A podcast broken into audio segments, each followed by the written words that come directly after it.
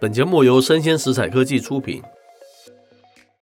欢迎收听数位趋势酱子读，我是科技大叔李学文，我是跨领域专栏作家王伟轩 Vivi。我们今天挑的一则新闻是来自于这个中央社，哈，它的标题叫做“张忠谋市井全球化已死”，哈，杨金龙说未必如此吧？哇，互打是不是？呃，不不不能说互打，就是意见不同嘛，哈、uh。那开头他说，这台积电创办人张忠谋日前“全球化一事”一席话引起热议嘛，哈。不过央行的总裁杨金龙啊，对此表达不同的看法。他直言哦，未必是如此吧，哈。他认为全球化只是一个内容改变，而厂商应变呢，会比外界想象啊更有弹性啊。就是他是用正面的角度来看。是，那张忠谋先生他日前出席了台积电位于美国 Arizona 州的晶圆厂移机典礼嘛，当时他就表示，半导体产业业者面临的局势已经因为地缘政治而剧烈改变。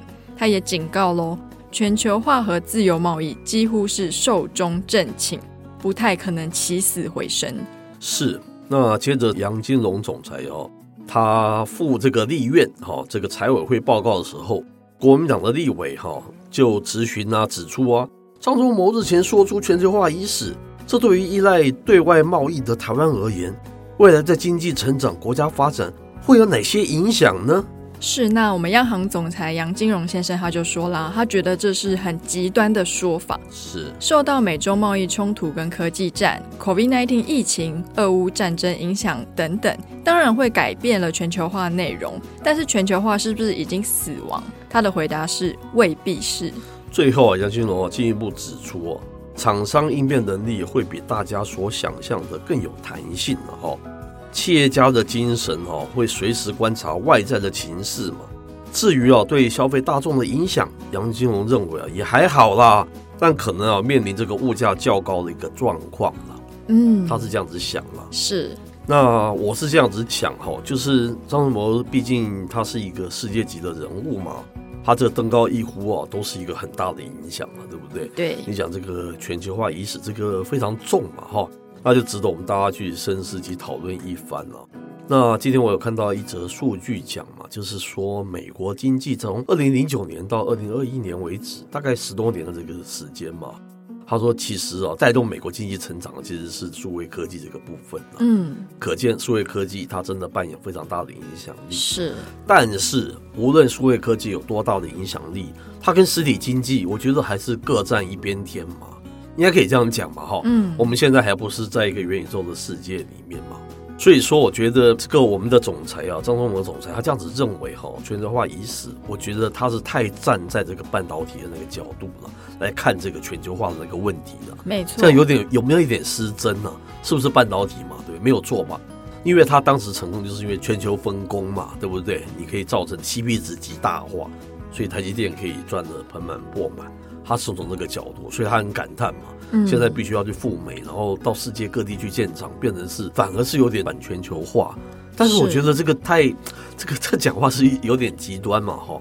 我觉得他就是从半导体为出发点，可是有点太以偏概全。我觉得更准确的说法其实是硬体方面可能接近死亡，特别是数位方面的硬体。对，尤其是数位方面，像我们谈到的软体，像是内容产业，我们全球还是在用 Android，还是在用 iOS 啊？是，它并没有说因为半导体死掉，所以这些系统就会跟着死掉了。大家追 Netflix 还是追的要死要活的。没错，我觉 得并没有说我们排外，然后我们要一直只只看台湾台湾的什么华灯初上还是什么？是是是，而且其实我们走在台北的街头上，你可以看到非常多国际大品牌嘛，不管是香港的，不管是美国的，不管是欧洲的，是全球化并不会因为半导体死掉而就终止全球化的贸易。说的很好，所以比较精确的说法是，这个数位科技、网络科技方面的硬体方面、半导体方面是有这样子的一种反全球化的现象。是因为是供应链断裂嘛，对不对？供应链的话，就是很直接的就是连接到硬体。是，可是实体世界啊，还是我们说软体内容世界啊，我觉得倒还好，对不对？是，是。这第一个是我们想要讨论的。第二个我想讨论的是，我们反观呐、啊。难道反全球化就一定是不好的事情吗？哦，这样子，我一直认为说全球化对我来讲不是一件好事，但这个见见仁见智啊，我不说我绝对的对了 哈。对，我还比较欣赏以前我们没有这个网络时代的，就是以前还没有全球化时代的事情。每个国家都非常有它自己的人文特色，嗯，非常有自己不同的价值。全球化之后，我到纽约啊，到哪边啊，到日本啊，我觉得全世界长得越来越像。我其实。我我没有我我本人不是太喜欢的，没错，我不知道 Vivi 想法是什么。我前一阵子刚从法国回来，其实这是疫情之后第一次出国嘛，是。那我其实非常的诧异，嗯，我还记得我在二零一九年在法国的街上走的时候，我可以看到非常多有法国风味的女性跟男性，是。但是我这次去的时候，那个特别的风味竟然消失了。是哦，这么快是。他们还是会在他们的地铁上看书，是他们还是吃着他们每天都吃的食物，嗯。可是我说不上来，那个味道不见了。是我跟另外一位作家朋友也讨论到这个问题。是他跟我说，他去日本的时候，他觉得日本人跟台湾人越来越像，不知道是不是因为很多台湾人去日本，很多日本人来台湾，是，所以我们之间的文化差异跟阻隔是，也就是越来越小。是。对，没有错。而且我觉得是越年轻，受到这个全球化影响，其实是越重，对不对？对，尤其年轻一辈，你我就是看他们的他用的什么什么软体啊，用的内容啊，看的东西，其实吃的东西，其实越来越接近哦。我们那个年代还有很大的差异化，这个年代好像。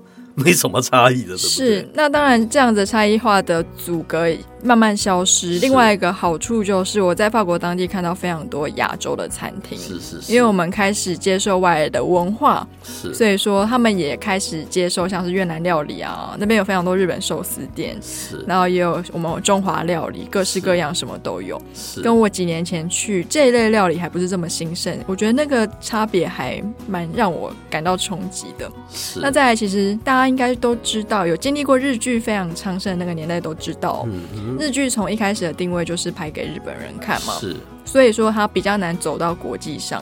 那反观其实韩国完全不一样嘛，嗯、他们所有的影剧公司在第一天制片的核心就是我要卖到全世界。是。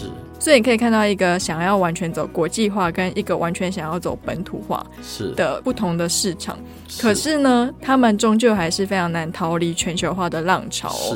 是是。像大家如果常去韩国或者其他亚洲国家，因为我们身处的地理环境非常的接近嘛，是那我们都也都是亚裔亚洲人。嗯哼。所以说，在肤色、在语言上，我觉得没有太大的差异。是。所以说，我到亚洲地区去旅游的时候，就觉得说，嗯，好像跟在台湾没什么差别，因为那边也有 Starbucks，是，然后那边也有 就是像是他们超市啊，其实跟台湾都大同小异，是。所以我也开始有一个 question mark，是全球化，尤其是文化的全球化这件事情，对我们的下一代冲击会有多大？是是。那当然，我们讲的这是 personal feeling 的哈，嗯，但是我讲的是更更具体的是说。因为这个全球化造成全球分工，造成就是数位世界的全球化了。你不可讳言哦，像是很多大品牌啊，真的是赚到全球真的是富可敌国的钱，对不对？是。台湾也是拜这个，虽然你是代工，你是毛利是低的，但是你也是赚的盆满钵满嘛。因为、嗯、因为实在是太多钱了，也因此造成了社会很强烈的这个所谓的贫富不均的问题。我觉得跟这也是有关系的。因为一大群的科技新贵，他们的年轻。动辄是两百万、三百万、四百万、五百万的，对不对？嗯，那跟一般人比起来是差太多的。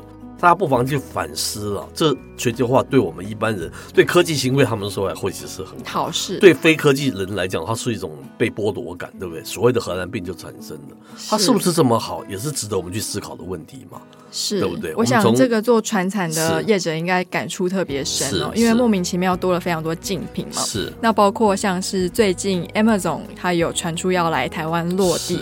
那我也访问了几位我身边的经济学家哦，他们一致都非常看好这样的现象。是，但是就他们的角度来说啦，因为他们都是美国经济学博士嘛，他们觉得竞争可以是让彼此变得更好。了解。但是以我们本土的业者来说，今天我们的市场已经很挤了。再来一个，是我们的消费人数是固定的，再来一个国际型的大平台，是那不知道台湾又有多少市场会被他们瓜分掉？是，所以这个全球化、非全球化、反全球化，还是真的非常值得去思考的。嗯，特别是他这个高度的人提这样子的词，我们就不得不 echo 一下，来讨论一下了，对不对？是。好，以上内容播到这边告一段落，我是科技大叔李学文，我是跨领域专栏作家王伟轩 Vivi，我们下回见喽，拜拜。